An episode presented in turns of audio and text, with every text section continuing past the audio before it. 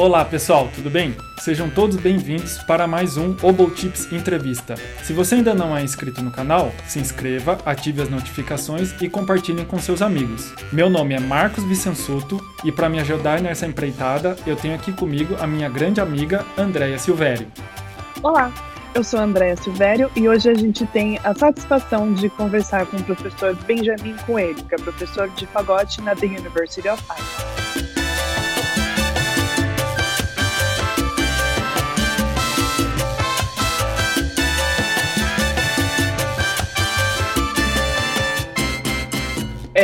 Professor Benjamin Coelho, é um prazer receber você aqui no nosso canal. É, a gente está muito, muito feliz, muito honrado com a sua, com a sua presença. É, a gente começa as nossas entrevistas sempre perguntando para o nosso convidado e lá no comecinho. Então, com isso em mente, a gente queria te perguntar como é que você começou a estudar o fagote? Bom, o fagote é bastante interessante, que eu, eu sou de Tatuí, onde tem o Conservatório de Tatuí, no estado de São Paulo. E então comecei bem cedo e inclusive todos os meus irmãos são músicos e meu pai é, era o diretor do Conservatório de Tatuí na época que eu estava lá, obviamente.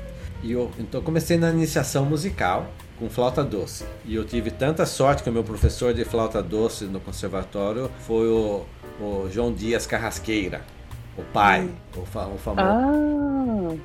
Olha, aqueles dois primeiros anos lá estudando flauta doce com o seu, seu José Carrasqueira foi uma coisa assim fenomenal, porque ele é realmente um gênio a maneira como ele trata os alunos e como que ele tira dos tirava dos alunos toda aquela musicalidade e a maneira de aprender sempre de uma maneira muito lúdica, muito muito bonita. Daí com 10 anos, daí estava ah, na hora de, de trocar de instrumento. E eu queria queria aprender violão. Esse é o instrumento que eu queria tocar. Porque eu, eu sou assim tímido e, e, quieto. Até o meu avô me, me pôs o apelido de filósofo. Porque eu ficava na, na família quieto, só observando as coisas e pensando. Então eu queria violão, porque eu gostava daquela coisa assim, você com, com o instrumento assim em volta de você, né? Dentro, dentro de você praticamente. Mas daí meus irmãos e meu pai falaram: não, não, violão é muito bonito, mas você tem que tocar um instrumento de, de banda, de orquestra, uma coisa assim. Então eu falei, o que será que eu vou aprender então? Daí eu vi o fagote, que eu tinha também dois primos estudando fagote naquela época. Falei, como eu queria ficar muito com eles lá, eu, eu falei, então vou aprender fagote. Só que eu era muito pequenininho e na época quem era o professor de fagote no Conservatório de Tatuí era o Gustavo Bush, que era fagotista do Teatro Municipal de São Paulo. Então eu fui para minha primeira aula quando começou, começaram as aulas depois do, do verão, né? Deve ter sido fevereiro ou depois do carnaval, nem me lembro mais. e, e, ele não queria me dar aula não de fagote porque eu era muito pequeno. Ele vinha da tradição europeia, né? Que naquela época você começava a aprender fagote com, com 14 anos de idade. Então eu era muito pequeno e ele falou não, fagote é muito grande para você, você não pode começar, não, não vou dar aula para você. Só que eu não sei se ele sabia ou não que eu era o filho do diretor do conservatório. Bora para casa muito triste. E daí falei pro meu pai, que eu falei, ele falou que não vai dar aula para mim, porque eu sou muito pequeno. Ele falou, não, não, volta lá semana que vem, que daí eu converso com ele. Daí voltei na, na semana seguinte. As aulas de, de fagote eram sempre nas terças-feiras. Não sei porque eu me lembro disso, mas nas terças-feiras os professores de São Paulo vinham para trabalhar no Conservatório de Tatuí. Então, uh, eu voltei, daí ele falou assim, não, então você vai, vai começar mas uh, no início você vai só poder observar as aulas dos outros alunos. Então, por seis meses eu não tive aula de fagote, eu ia assistir a aula dos outros alunos, só que eu tinha meus primos, que eles me davam o fagote deles para brincar, assim, eu ia uh, no conservatório de Tatuí, né, eu sempre estudei na parte de manhã na, na, na escola, né, escola normal, né, primeiro, quinta série, sexta série, tá, sempre fazia de manhã. Então à tarde ficava o dia inteiro no conservatório. E lá, e como todo mundo ficava, e até hoje até o pessoal ainda fica lá no conservatório. e, e daí eles me davam fagote e eu ia tocando, brincando. Eu tinha muita dificuldade, né, com a mão direita principalmente. Que eu não conseguia alcançar, né? naquela, a, naquela época ninguém pensava em tirar o passarinho e, e, ficar com a mão mais próxima.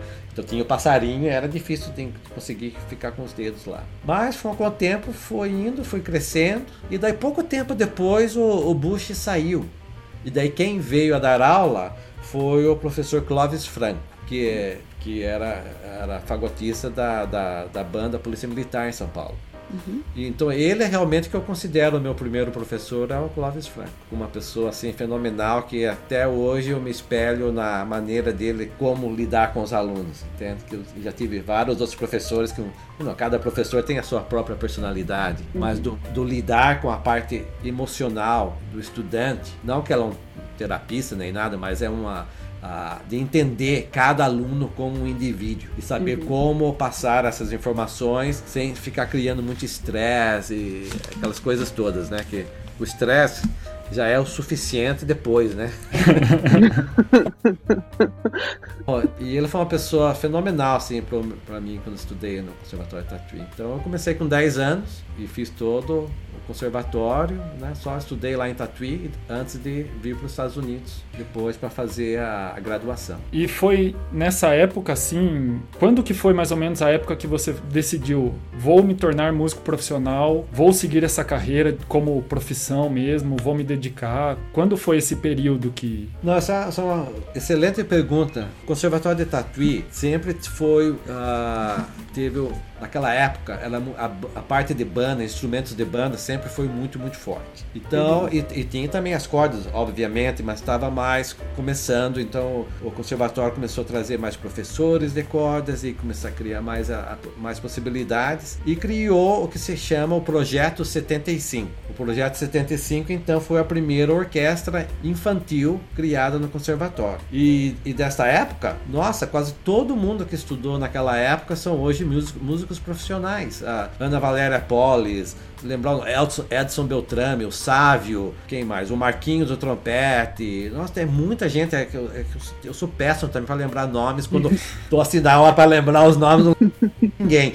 Mas é muita gente que saiu do conservatório. Então, praticamente crescendo ali, já desde os 10 anos de idade, essa ideia de se tornar músico profissional sempre foi muito forte ali no conservatório. Só que na época, quando criança, eu tinha. Eu queria tinha três profissões que, eu me, que me interessavam. Uma que era ser marinheiro, aquela coisa do violão, da pessoa sozinha, ser quieto. Eu sempre tive essa, essa ideia do marinheiro a, indo no navio, indo embora, entende? Então essa coisa dessa, não sei se é solidão, mas essa coisa de contemplação. Né? Uhum. Eu, eu, nem tenho ideia, negócio de ser marinheiro é coisa de, you know, de militar, nem nada. Era só essa, uhum. essa visualização que eu tinha de, desde criança. E outra coisa que eu queria, profissão, seria ser engenheiro mecânico. Uhum. Eu, eu, eu, gosto muito de trabalhar com as mãos. E inclusive eu estudei, na época a gente chamava de escola industrial em, em Tatuí. Então desde a quinta série, e eu comecei nessa escola que tinha essa parte mecânica, gráfica. Então, e daí quando foi no o que a gente chama colegial, não sei se ainda se chama colegial,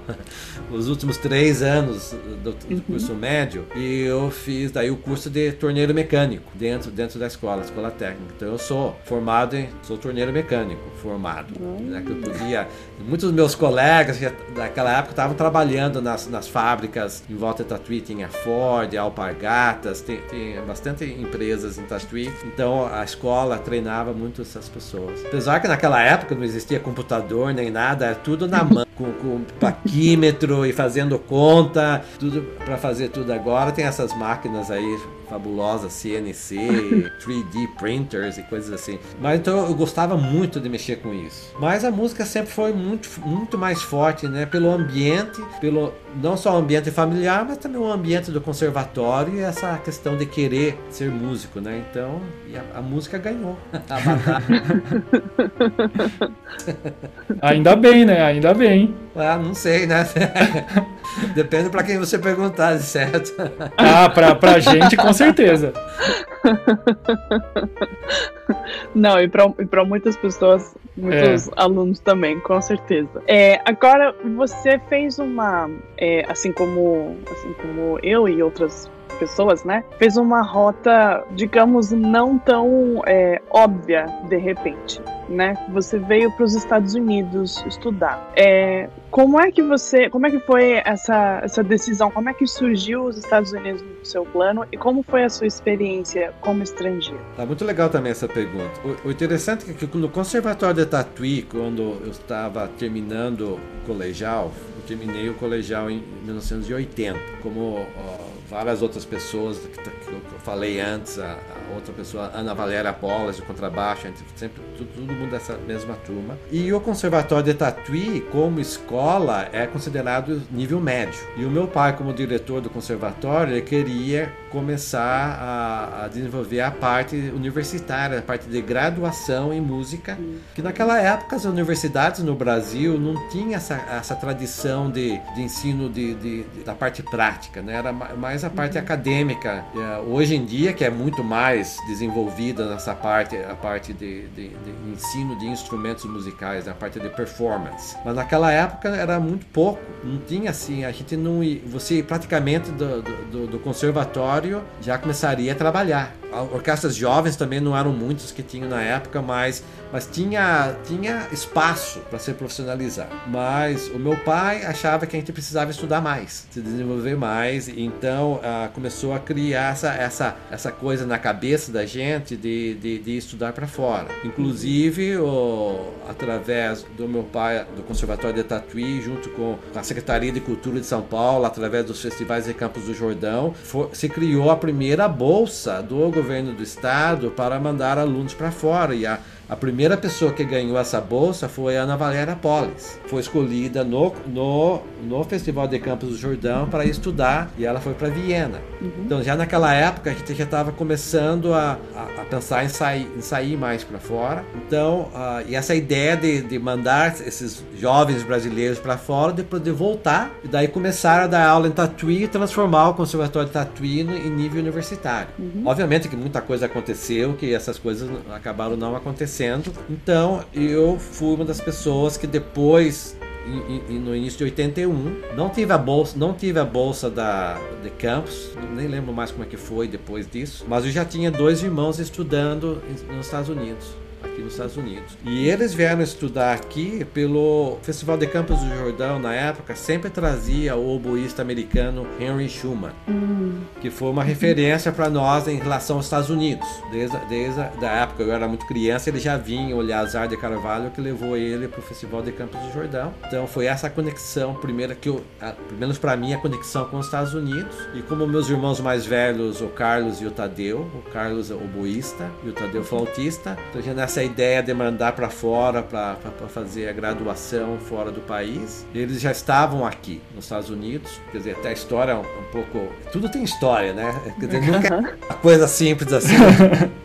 Quando a pouco tem que muda para cá, as tangentes são muitas, mas como faz parte da minha família e da parte da como foi que eu cheguei aos Estados Unidos, porque o Carlos foi o primeiro a vir para os Estados Unidos e ele foi para Manhattan School para estudar com o Schumann. Mas naquela época, antes de vir para os Estados Unidos, naquela mesma época, ele também estava fazendo aplicação para as bolsas do DAD de São Paulo, que naquela época também o oboísta Ingo Goritzi vinha para o Brasil todo ano em janeiro, principalmente para os festivais de Curitiba e de, de Brasília, se não me engano. Então o Carlos teve esse contato com o Ingo, mas dentro, mas ele já estava nos Estados Unidos quando a bolsa saiu e ele daí foi para a Alemanha, daí abriu espaço para o meu irmão da flauta Tadeu vir para os Estados Unidos. Ah. O Tadeu tinha vindo para o festival de Tanglewood e daí conversando com com o Schumann indicando com quem eu devo estudar flauta se eu vim para os Estados Unidos estudar e o Schumann indicou esse professor chamado Thomas Neifinger, que é muito famoso lá da, da região de Nova York. E o diretor da escola onde o Thomas Neifinger ensinava era professor de composição no Festival de Tanglewood.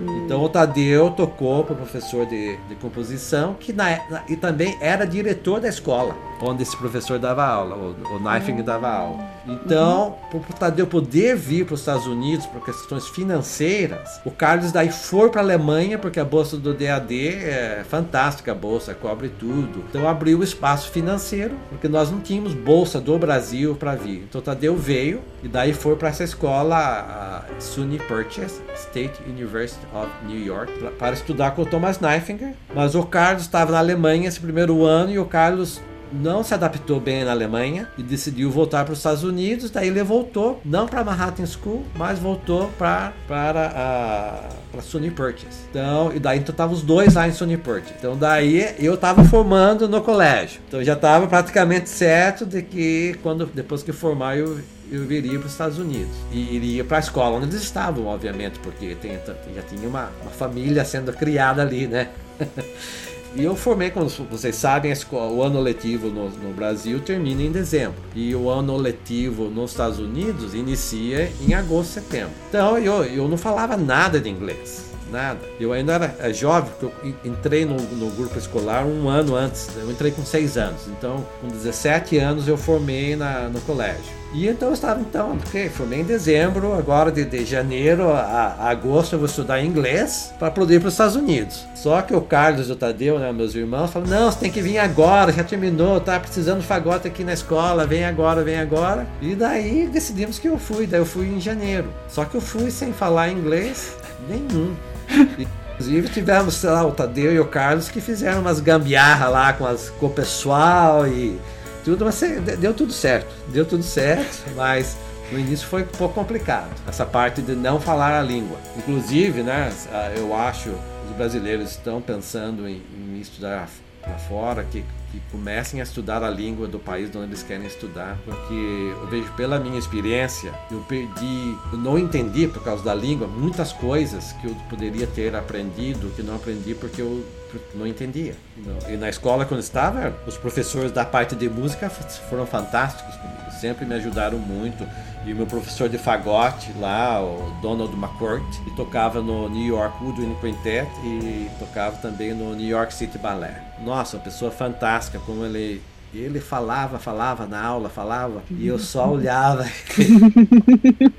demonstrava. Então, então eu ia, então a gente, a gente ia desse jeito. Deu certo no final, mas poderia ter sido melhor se eu soubesse a língua. Então foi aí que eu fui para os Estados Unidos com 17 anos para iniciar a faculdade. E depois da faculdade, como que foi o processo para você, né, não sei, se profissionalizar para uma orquestra ou para começar a dar aula? Sim, depois que eu fiz a graduação, eu continuei direto e, e, e fiz o meu mestrado na Manhattan School of Music, que, que foi direto daí para o meu mestrado, daí para o meu segundo ano de mestrado, saiu a, a, as, as bolsas saíram do Brasil. Tinha, tinha uma bolsa da, da Secretaria de Cultura de São Paulo, que ela tinha uns 300 dólares por mês, mas que ajudava bastante na manutenção. E daí também recebi a bolsa da CAPES, por meu segundo ano de mestrado. De, mas no, quando eu estava no meu mestrado, daí eu fui convidado para participar de um quinteto de sopros. Daí eu, eu já estava fazendo freelance e coisas assim em, em, em Nova York. E com esse quinteto a gente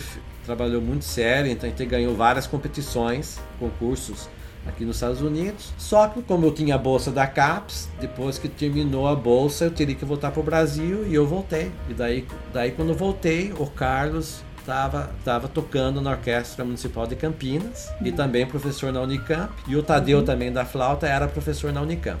Então uh, eu fui para Campinas, fui, fui, foi muito legal ir para Campinas. Os fagotistas da Orquestra Campinas eram fantásticos, o pessoal lá. O Paulo Juste estava lá, o Tartaruga, né, que a gente chama de Tartaruga, e o Francisco Amstaden. E, e tinha o Fred também, o, que era o contrafagotista. Então era muito, muito, muito legal, apesar da experiência como profissional, não foi muito legal. O ambiente da orquestra não era legal. Na época era, tinha muito conflito entre a, a parte de artística e, e, administrativa da orquestra com os, com os músicos. E, e, foi bastante triste essa parte. E eu fiquei lá seis, sete meses. E, e daí eu fui para o Rio de Janeiro, para o Teatro Municipal do Rio de Janeiro depois. E daí, daí já já direto. Depois que eu fiz o mestrado, já já estava certo que é isso que, eu, que a profissão seria essa e, o que, e, a, e a ideia de ter voltado para o Brasil para trazer um pouco do meu conhecimento para o Brasil. E quando eu fui para o Rio de Janeiro, apesar quando eu estava fazendo mestrado, já essa ideia de ser professor era muito forte para mim. Aqui nos Estados Unidos, a maneira como eu via meus colegas estudando, essa ambição de tornar músico de orquestra. Competição de música de orquestra aqui nos Estados Unidos é bastante difícil, né? É muito, a competição é muito forte e eu vi via os meus colegas estudando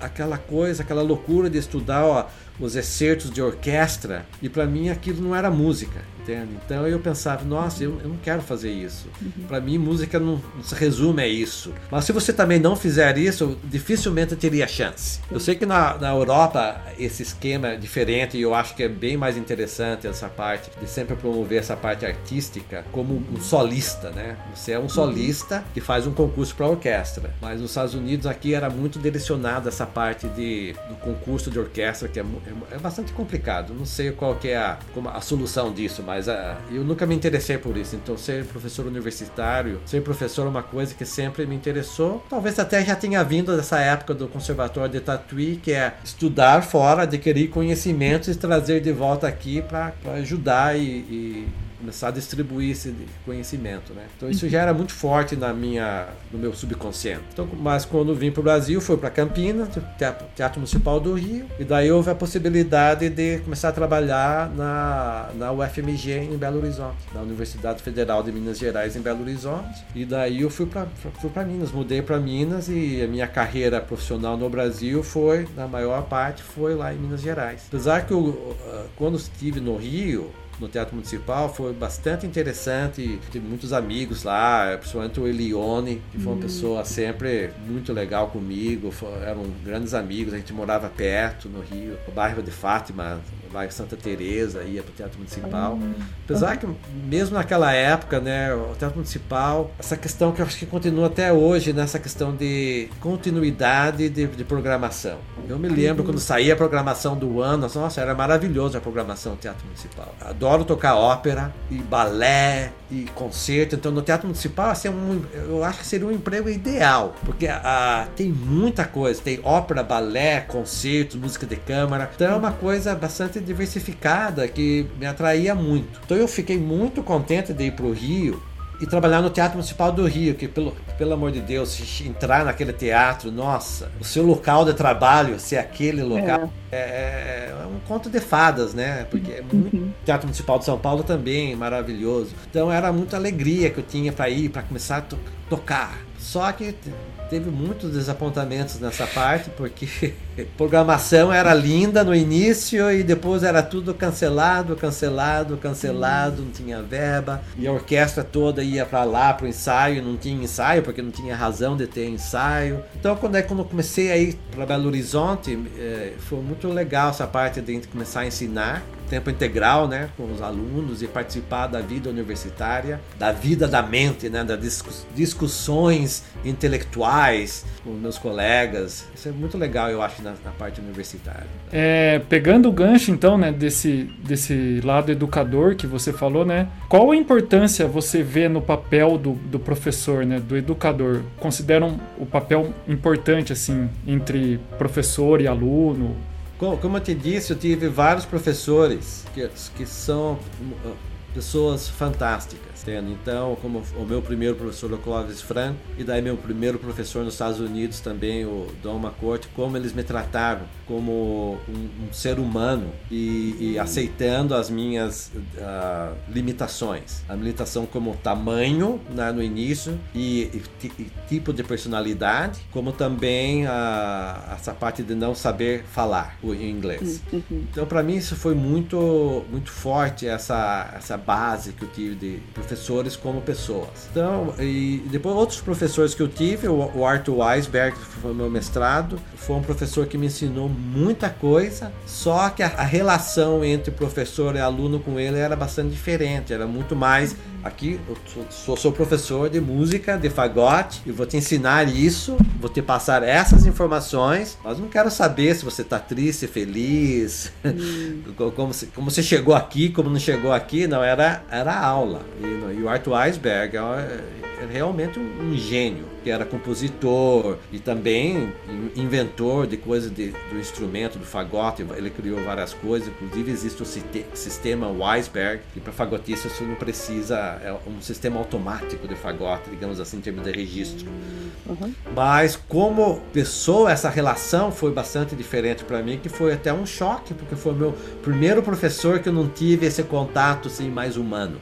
Apesar que para mim, pensando agora, né, pensando lá atrás, foi muito importante também ter tido esse tipo de, de, de professor, porque te, estamos aqui para um objetivo, e o objetivo é fazer música e tocar fagote da melhor maneira possível. Então, ah, tá triste, feliz, não é meu problema, meu problema é ensinar você a conseguir isso. Então, tá, então foi uma, uma um ponto importante do meu desenvolvimento como professor também. Uhum. Porque teve muitas, muitas vezes que eu pensei, nossa, de repente eu não, ser músico profissional não é para mim. Porque a maneira dele ensinar é muito pragmática e direta. Então, sem nunca um, oh, parabéns, muito bem, nossa, tá legal. Tá tudo desafinado, não tá errado, mas não, tudo bem, vai, continua. Nada disso. Então eu me senti um pouco essa falta de um estímulo positivo. Então, eu recebia as, as, instruções que precisariam melhorar. Então, várias vezes eu me sentia um pouco assim, nossa, tá, será que é isso que eu quero? Mas enfim, daí foi, passou e hoje em dia eu até dou, me considero uma pessoa com muita sorte de ter estudado com, com, com o Arthur Weisberg. Daí quando eu voltei para o Brasil, comecei isso, fui para Belo Horizonte, daí começou essa, essa parte mais do, do, do ensinar, né? do, na verdade do dividir. Isso para mim foi muito importante e ainda é muito importante porque é isso que eu me considero hoje, talvez a parte mais importante minha como, como fagotista é do, do ensinar e dividir com, com os alunos. Quando fui para Belo Horizonte, então a primeira aluna que tive lá, a razão que eu fui para Belo Horizonte foi foi o Formiga. o Formiga ah. estava lá na UFMG sem professor. Uhum. O professor que tinha lá era polonês, eu acredito, e ele voltou para a Polônia. Então o Formiga ficou sem professor. E o Formiga, se vocês conhecem ele, ele é batalhador, ele fica em uhum. cima. Ele ficou em cima. Até a escola trazer um professor. Então daí, falou, ah, o Formiga ficou sabendo que eu estava no Rio. E daí o professor do Boé, na verdade, lá da, da UFMG, o Afrânio, Lacerda foi quem me contactou porque ele era o chefe do departamento de sopros. Entrou em contato comigo e perguntou se eu tinha interesse em, em ir para lá como professor visitante. E daí eu fiquei no Teatro Municipal e Belo Horizonte durante um ano, indo e voltando. Basicamente a minha residência era no Rio. Eu uhum. vinha toda semana ia para Belo Horizonte, ficava um dois dias e voltava para o Rio. Como não estava acontecendo muita coisa no Rio, lá no Teatro Municipal, como eu disse, então eu tinha tempo, sem muito estresse para ir e voltar. E daí o concurso para professor permanente da, da UFMG abriu. Uhum. Daí eu fiz o concurso e eu passei no concurso. Daí eu decidi, acho que agora está na hora de eu me estabelecer em Belo Horizonte e ficar só lá. Daí fui, fui para Belo Horizonte, mas também tocava, fazia as cachê na Orquestra Sinfônica do Estado, né, Estadual de Minas. Daí comecei a minha vida acadêmica em, em Belo Horizonte com, com Formiga, que está aí até hoje. Tá, tem o Cláudio também, o Claudião, né? Com ah, Roller uhum. também era, ele era muito criança na, na época, muito, muito criança. Aliás, ele começou a estudar com o Formiga. E daí também teve o, o Mauro Mascarenhas, que foi meu aluno, entre outros alunos lá. Mas foi muito legal essa parte. Daí fiquei em Belo Horizonte uh, sete anos. Nossa! E daí a vida, bum, mudou os planos tudo de novo, voltou para os Estados Unidos. É, né? Or, né? O que, que eu posso fazer? Olha, eu, eu, meu tempo em Belo Horizonte foi fenomenal, tanto profissional, com essa, essa parte de desenvolvimento profissional e pessoal com meus colegas lá. Agora, a parte do amor, essa tava, tava estacionada, né? Não, não saiu, porque antes de eu voltar do, dos Estados Unidos, eu tinha uma namorada. E eu vim e a namorada ficou. A namorada americana. E a namorada ficou. Eu com 23 anos de idade, eu vou lá, eu vou casar. Não tava, não, essa palavra não estava no repertório ainda. Fazia parte do repertório. E um ano a gente ficou indo e voltando, né? De estávamos juntos, mas ela nos Estados Unidos, eu vinha e ela vinha o Brasil também. E daí decidimos, depois de um ano, que realmente não ia dar mais, porque eu não estava pensando em voltar para os Estados Unidos e ela não estava pensando em vir para o Brasil. E então, e daí ficamos separados cinco anos. Só que durante cinco anos teve namoradas, essa coisa assim, mas nada desenvolveu numa coisa mais séria. E para ela também isso não aconteceu. E daí a gente começou a conversar de novo, mais nessa parte pessoal. Daí ela foi pro Brasil, ela ficou um mês no Brasil, a gente ficou conversando e decidindo. Quando ela voltou, ela, daí ficamos, noivos. Daí ficou decidido de que eu, porque na época eu era vice-diretor da escola de música da UFMG. Então, e na eleito por um período de quatro anos, né? o mandato de quatro anos, e eu estava no, meu, no meio do meu mandato, então a gente decidiu que depois do casamento ela viria para o Brasil e a gente ficaria lá até eu terminar o mandato, e daí sairia da, da UFMG e voltaria com ela para cá. Uhum. E foi, foi, foi o que aconteceu. Muito bem. Falta agora mais de 25 anos. Uau! 20, outubro, novembro vai fazer 26 anos que eu estou de volta. Uau! Nossa, é uma vida. É uma vida.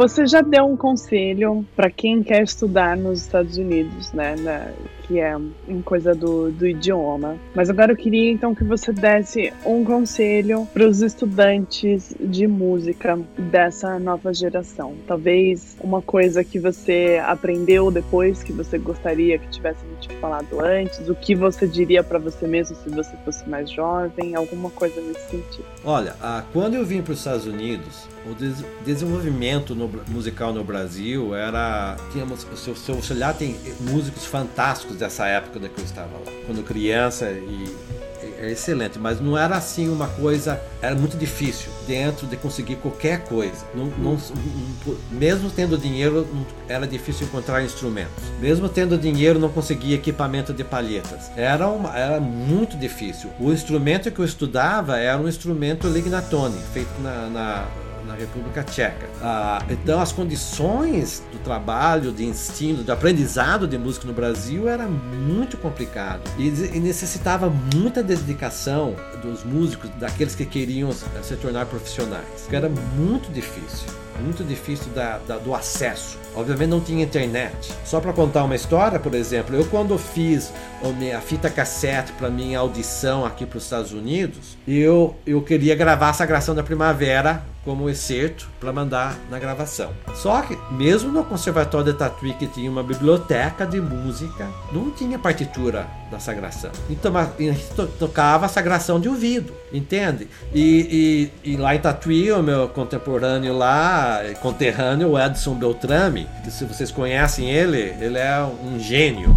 Uhum. Um ouvido que poucos no, que, que tem um ouvido tão bom quanto dele. Então uhum. ele me ajudou então eu tinha que uh, ah, 17 anos, o Edson tinha acho que 15. Então quando a gente to tocava no quinteto junto, que vinha do projeto 75, o Edson tinha 11, 12 anos de idade, era desse tamanhozinho assim. E, eu, dois, três anos mais velho do que ele. Mas ele me ajudou a tirar de ouvido a sagração. Então eu gravei essa gravação e mandou pro professor aqui. Daí meus irmãos mostraram a gravação pro professor daqui. ele deu risada. Porque tem muita coisa que eu fiz que não, não tem nada a ver com a sagração. Tá assim, mais ou menos, oh, como dizemos, um aproximato. o moderato tem também o aproximato. Então, a minha sagração foi no estilo aproximato.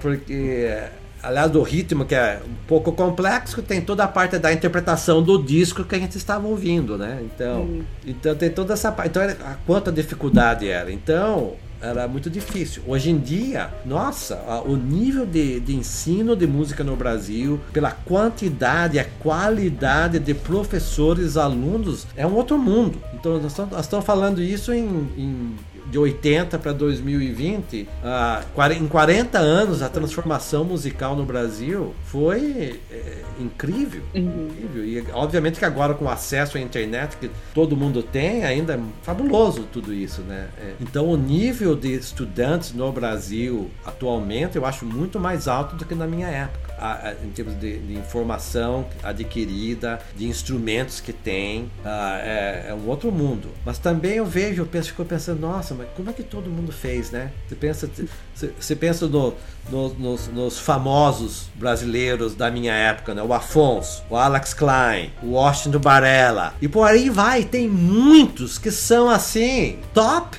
do mundo. Uhum. Entende? Então, sabe, como é que eles conseguiram? You know, eu conheci o Afonso no Festival de Campos do Jordão. Daí ele foi para a Orquestra de Campinas. Ele também tocava com, acho, com o fagote Lignatone, o Selmar. Fagote horrível. Mas o Afonso já era o Afonso que, que é hoje fenomenal. Então quer dizer, então quer dizer, é essa a dedicação de, dessas pessoas que for que é, que é incrível, que é essa batalha. E hoje em dia eu como tenho ido todo ano para o Brasil e em contato com muitos alunos, como dei aula no Festival de Campos do Jordão e mais nos últimos cinco anos tenho dado aula no FEMUSC, uhum. eu vejo o tipo de, de conversa dos alunos. E isso me preocupa, porque parece que existe um marasmo de certas coisas. Ah, é muito difícil não sei o que. Nossa, você acha muito difícil? Você está tocando aí com um fagote Muso, um fagote Pichner, e, e tá difícil. Você tem acesso à internet, qualquer música em um segundo no IMSLP, você consegue a música, manda uma mensagem para qualquer fagotista do mundo no Facebook, eles te respondem. Tem esses lives, tem tudo isso, e você tá clamando do quê? Entende? Então é, é aquela coisa, tem mais oportunidade, tem mais facilidade, mas a vontade fica um pouco, um pouco de, um pouco menor. Então essas coisas que é um pouco diferente que, que fala pra gente, é, a gente não tinha, mas queria. Uhum. Agora tem, mas parece que não querem tanto. querem mais, mais facilidades, entende?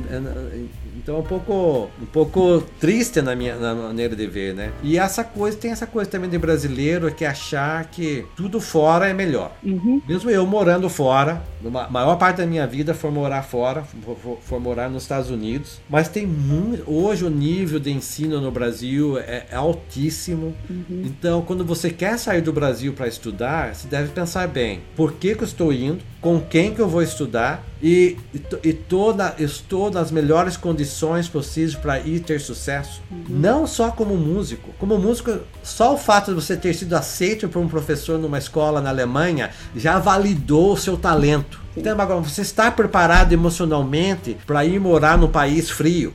Você está você está preparado? Você entende a cultura do país onde você está indo estudar? Que eu vejo, tem muitos alunos que chegam e têm problemas com isso. Uhum. Porque, porque é muito além da música. Entende? E, e mesmo na época, da minha época, o, as dificuldades eram as mesmas. Entende? E eu pensava, eu cheguei aqui com uma atitude que hoje me considero horrível, a minha atitude. Não, pelo meu talento, eu não preciso falar inglês. Se eles querem se comunicar comigo, eles que falam português. Porque eu toco fagote. E eu toco fagote bem, então.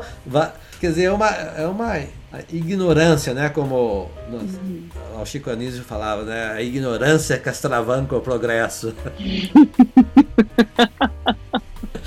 Entende? Então, a, essa parte. Então, atualmente você tem mais possibilidades, mais facilidades, mas tenha consciência de que quando você está saindo do Brasil, para não chegar num país fora e entrar em depressão. É, essa é uma essa parte da, do emocional é muito importante. E uhum. hoje em dia temos mais possibilidades de trabalhar com isso. Primeiro, porque podemos conversar mais livremente sobre isso. Uhum. Na, há 40 anos atrás era muito mais complicado falar das suas emoções. Uhum.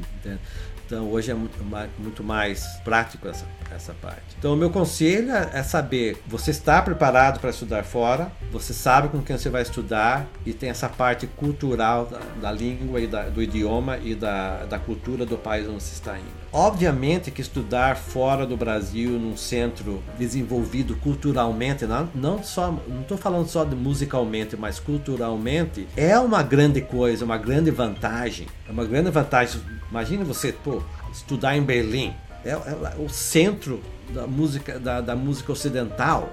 Naquela uhum. parte da, da da Europa, que hoje em dia está trazendo muitos problemas, questões raciais, o fato da, da música clássica é totalmente centralizada na Europa ocidental uhum. por, you know, por homens brancos. Nem mulher tem, tem, teve chances. Então, é, essa é uma uhum. discussão muito grande que está acontecendo nos Estados Unidos atualmente. E música clássica é um lugar complicado nessa parte. E no Brasil também né, deve ser muito complicado por causa da questão, questão social no Brasil é, é, bastante, é bastante complicado e a discussão não é tanto que, como deveria. Eu sei que na minha época, quando criança, não, no Brasil não existe racismo. Então, é, por aí. Então, essa, todas essas questões têm que ser bem pensadas antes de sair do Brasil, para você ter, o, ter um sucesso desejado. Obviamente que quantos brasileiros saíram fora e têm sucesso, como seu irmão André, o Alexandre, Fábio Cury e muitos outros aí fora, então, um sucesso tremendo e muitos que, que estão continuam fora pelo próprio sucesso que alcançaram. Mas o ensino de música no Brasil atualmente é bem mais avançado do que 40 anos atrás. Tem professores excelentes, porque a saída prematura do Brasil pode trazer consequências maléficas para os alunos, como eu conheço alguns de São Paulo, fagocistas de São Paulo, não foi legal ter saído quando por uma razão ou outra não teve um sucesso. E eu acho que foi muito a questão do, do preparo psicológico de uma saída fora. É muito importante, né, saber que você vai estar a milhares de quilômetros da sua casa, né? Longe, sem poder ver ninguém da família e ainda mais com a internet agora que ajuda, mas mesmo assim é, um, é uma barreira, né? E, e uma coisa que eu noto, talvez nem tanto com brasileiros, mas com outros brasileiros também, mas a também alunos latinos, quando vêm, saem fora. A, a, a questão da cultura latina é uma coisa fenomenal. É uma coisa que eu sinto, sinto muita falta. E eu tento trazer um pouco disso pro, pro, com os meus colegas de, de, trabalho, né? Como o Silvio Santos fala, minhas colegas de trabalho. um pouco essa questão do, do, humor, mas essa questão mais afetiva do ser humano. Uhum. Nós brasileiros temos uma coisa que é, uma, que é fantástica, dessa questão do, do olhar a pessoa como ser humano antes de olhar essa pessoa como, ah, ele toca bem fagote, então você é, você é amigo dele. Uhum. assim, então é, é, é diferente. E essa questão de, de se expressar mais emocionalmente é, é, é comum para nós isso. Isso não é tão comum para fora do país, fora da, da, América Latina. Mas uma coisa que eu observo que eu acho que é um pouco negativo, que o, as pessoas têm que tomar cuidado quando saem fora, a razão que você foi aceito por esse professor ou professora ou essa escola é porque você tem um talento especial. E esse talento especial é muito baseado, na minha opinião, nessa questão da, da, da facilidade musical, de se comunicar musicalmente, de, dessa liberdade expressiva que a gente traz, a, latinos trazem quando tocam. Mas existe uma falta de disciplina também nos latinos em termos da, da afinação, do ritmo. É, é muito mais, mais tranquila essa parte. E para cá, para fora do país, é um pouquinho mais rígido. Então essa parte do refinamento técnico é uma coisa que você tem que tomar muito cuidado quando sai do Brasil, porque eu vejo, eu já observei, principalmente com pianistas, até é interessante isso, eu já vi vários pianistas latino-americanos que vêm e tocam e parece que perderam aquele senso latino, aquele calor da, da música para poder tocar com o ritmo e não o pianista tocar afinado, mas daí toca, parece aquela, parece um, a gente a gente faz brincadeira, né? Até talvez, mas aquela coisa de tocar assim como estrangeiro, sem aquela ginga. Então, em, em nome da exatidão rítmica, da precisão rítmica e da afinação, está se perdendo um pouco essa questão da, dessa parte lúdica do músico latino. Uhum. Então eu quando vejo alunos latinos, falo, olha, tome cuidado. A razão que você está aqui é que quando eles ouviram você, eles viram essa questão da espontaneidade musical muito forte. Mas daí precisa, então é um diamante um pouco bruto. Então vem para cá para ser lapidado, mas de repente vira um diamante sem essa personalidade, parte da, da, do emocional na música. E, uhum. e, isso eu acho triste. Uhum. Eu vejo isso com, com alunos, porque é difícil, porque eles perdem essa questão da, da sua espontaneidade, e, e, mas sem ser consciente. Então, eu como professor e, e como amigo das, pessoas que não estudam comigo, eu falo, converso com eles sobre isso, para ser não põe isso para trás, em nome de uma precisão técnica musical. Uhum, uhum. Tentar tem que ser conciliado isso. E esse processo às vezes é lento. É lento porque você tem que deixar certas coisas que são tão naturais, porque quando você vem e começa a ouvir o professor, fica muito mais racional. E nós, pela nossa essa emoção caliente que os latinos têm, não tem isso em nome de uma, uma precisão musical. Uh, nossa, parece que você está falando especificamente para mim. Verdade, porque é, eu cheguei nesse ponto. então você pense bem sobre isso e é. Então, uh, não sei no que ponto você está, mas posso te lhe dar um conselho. Quando estiver sozinha com o seu oboé, vira totalmente brasileira no seu tempo antigo, toque desafinado, toque errado, mas se expresse através do ar, da maneira como você sempre foi. E a uhum. partir desse momento, você vai se sentir mais. Agora, como que eu posso chegar, trazer isto para aquela precisão para não perder, porque não, não vou te dizer para ir contra o seu professor ou professora, mas converse com o seu professor ou seu professor sobre isso. Porque se você não se sente genuína tocando o oboé, não importa que seja fantástico, porque uhum. daí é fantástico para o outro, mas não é fantástico para você. Daí é. a expressão musical Daí, daí, então, é, daí então é trabalho. Uhum. Trabalho que você não quer fazer, mas precisa fazer para sobrevivência. É, isso. Esse, esse era o ponto que eu, que eu tava antes. Ah. Que era que não me trazia satisfação nenhuma, mas que eu tinha que fazer daquele jeito para agradar o, o professor. E daí, só que daí agora eu cheguei no outro ponto, que daí eu toco e ela fala: Ah, tá tudo certo, as notas estão aí, a dinâmica também, mas falta um pouco de inexatidão, tá muito perfeito. É, não, isso, isso, é, isso é importante, é que no, porque é a perda da identidade. Uhum. eu, eu tive uma experiência fantástica 5, 7 anos atrás nossa, não sei, talvez até mais. Mas eu fui convidar para tocar uma peça solo com uma orquestra da, da, cidade, que é só de amadores. É a orquestra de cordas. E você ouve a orquestra assim, nossa, a ação. mas você. Então eu tocando com eles, né?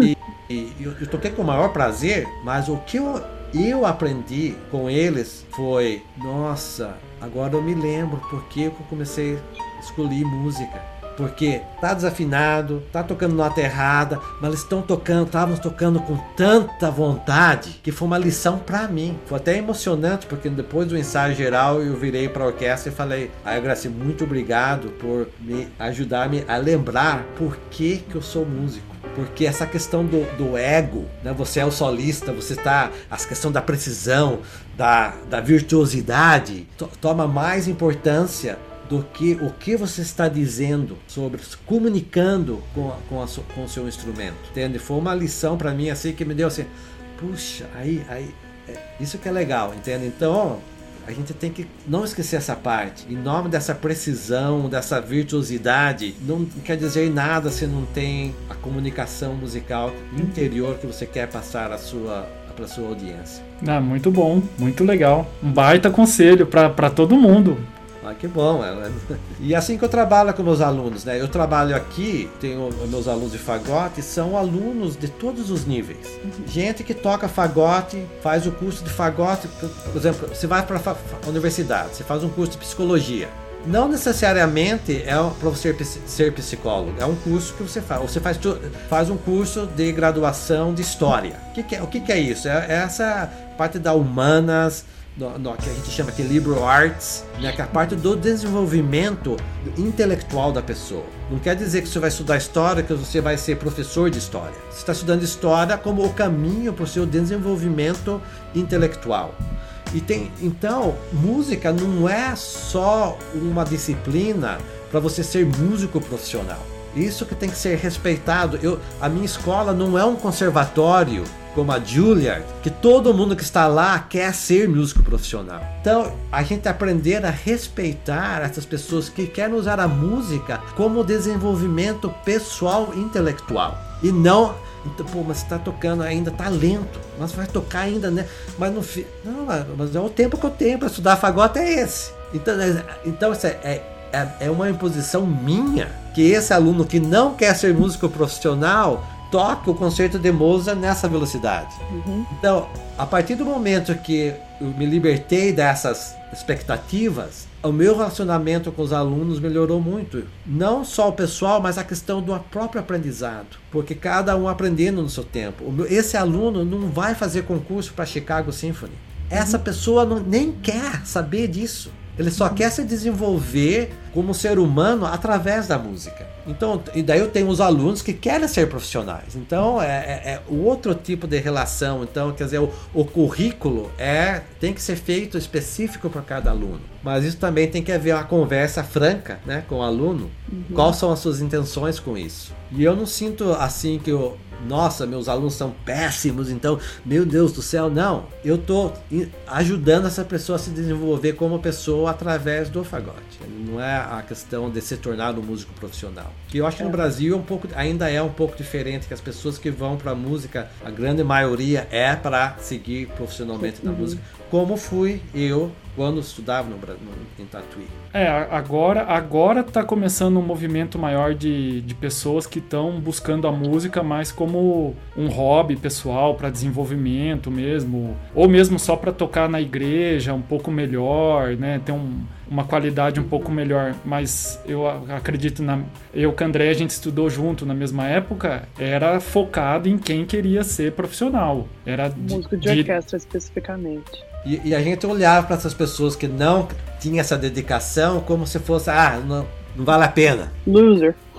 É. Você falou muito bem essa questão da, essa parte. Eu acho que eu acho que a Venezuela né, deu uma lição muito grande para o mundo, né? Uhum. Da, do ensino musical como uma coisa pessoal, né? De desenvolvimento Sim. pessoal, como cidadão, desenvolvimento do cidadão. Uhum. Todos vão se tornar músicos profissionais, mas tudo bem. E que no Brasil, né, tem lá o projeto Prima na Paraíba, Uhum. E, e, e, tem outros por aí afora. E, acho que o mundo inteiro está tentando copiar de uma forma ou outra o sistema, o sistema, né, da, da Venezuela. E hoje em dia a gente olha para a Venezuela, né, dá tanta tristeza de ver como as coisas mudaram para eles, né, que infelizmente é uma coisa. Parte muito... o coração.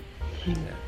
Bom, Benjamin, agora a gente indo pro nosso finalzinho, a gente gosta de fazer um bate-bola rápido. Opa. Perguntinhas rápidas e respostinhas curtas também, com, com a primeira coisa que vim, vim na cabeça, assim. Tá certo, mano. Cuidado com as perguntas que vocês vão fazer. são bem tranquilas, são bem tranquilas. Brincando. É, vamos lá. É um esporte ou um hobby? Futebol. É, lugar preferido. Lugar preferido, a minha casa. Boa. É, se você não fosse músico, o que você gostaria de fazer? Eu queria ser, gostaria de ser engenheiro mecânico. É, Benjamin Coelho, o que toca na sua playlist? Ah, olha, bastante interessante essa pergunta porque a minha playlist está começando a mudar. Ah, como eu falei um pouquinho antes da questão da, de racismo e dessa parte que músico clássico tem a tendência de ficar muito bitolado no repertório muito eurocentral, né? Da parte da Europa, centrado na Europa uh, ocidental do, do, do século XIX, 18, 19. Que quando você, pô, você escuta um Bach, um Beethoven, realmente não tem coisa melhor. Mas eu estou tentando expandir mais a minha questão do, do, do, que música ouvir, inclusive de que música ensinar. Então, eu até criei um pequeno livro que, que de escalas e notas longas, mas antes do como dividir, dividir como como notas, a, a nota da semana. Então mi, se Mi é nota da semana, daí fui buscar músicas de jazz, de pop, ah, para baseado nessa nota para o aluno tocar isso antes de começar a estudar as notas longas. Então, quer dizer, o meu playlist está muito mais aberto. Eu nem conhecia Billie Eilish. Agora, uhum. música que eu estou usando no meu negócio, a música de Prince, a música uhum. de Pinguinho Carinhoso faz parte dessa, dessa, dessa música, desse então, uh, tentando se abrir mais essa questão de entender música, né? Eu acho que no Brasil é, é mais avantajada essa parte porque as linhas são muito mais sinuosas nessa parte de música clássica, música. A, a música popular brasileira é fenomenal. Uhum. Não tem, é, realmente, quero comparando, mas não comparando. A música brasileira, you know, uh, meu pai mandou um, um videozinho da, da daquela canção, música do Chico Buarque, a banda. Uhum banda passar. E, e, junto com esse veio um vídeo de uns desenhos que, que fizeram de cada momento da canção. Então, nossa, eu, eu, a hora que vi aquilo, fiquei emocionado de a, a, música brasileira, né, fala fala muito perto da, do coração da gente. A gente uhum. escuta, por exemplo, fagote que toca muito Mignone. Uhum. Qual é a diferença entre Mignone e um Pixinguinha? É, é muito, essas linhas são muito mais não, pra, não quero dizer que não existam, mas você vem com o nome Vila Lobos, por exemplo, o trenzinho caipira, aquela melodia do trenzinho caipira. Não existe, para mim, melodia mais brasileira do que a melodia do trenzinho caipira. Entende? Então é, é muito mais fácil no Brasil essa indo e voltando nessas, nas músicas. Mas fora do, do Brasil, aqui nos Estados Unidos é bem mais, muito mais dividido. Música clássica, música pop, música hip hop. Então eu estou tentando ab abrir mais essa, meus ouvidos para ouvir mais essas, essas músicas. Tá em transição o meu playlist. Legal, então agora a gente vai dificultar um pouco. Tá bom. É, uma música, uma música que seja a sua música, a música de um momento especial. Olha, como te disse, o que me trouxe de volta aos Estados Unidos foi o amor. E a música, nesses cinco anos que eu fiquei no Brasil, separado desse, desse amor, que nós não estávamos juntos, eu tocava a valsa do Minhona chamada Mistério.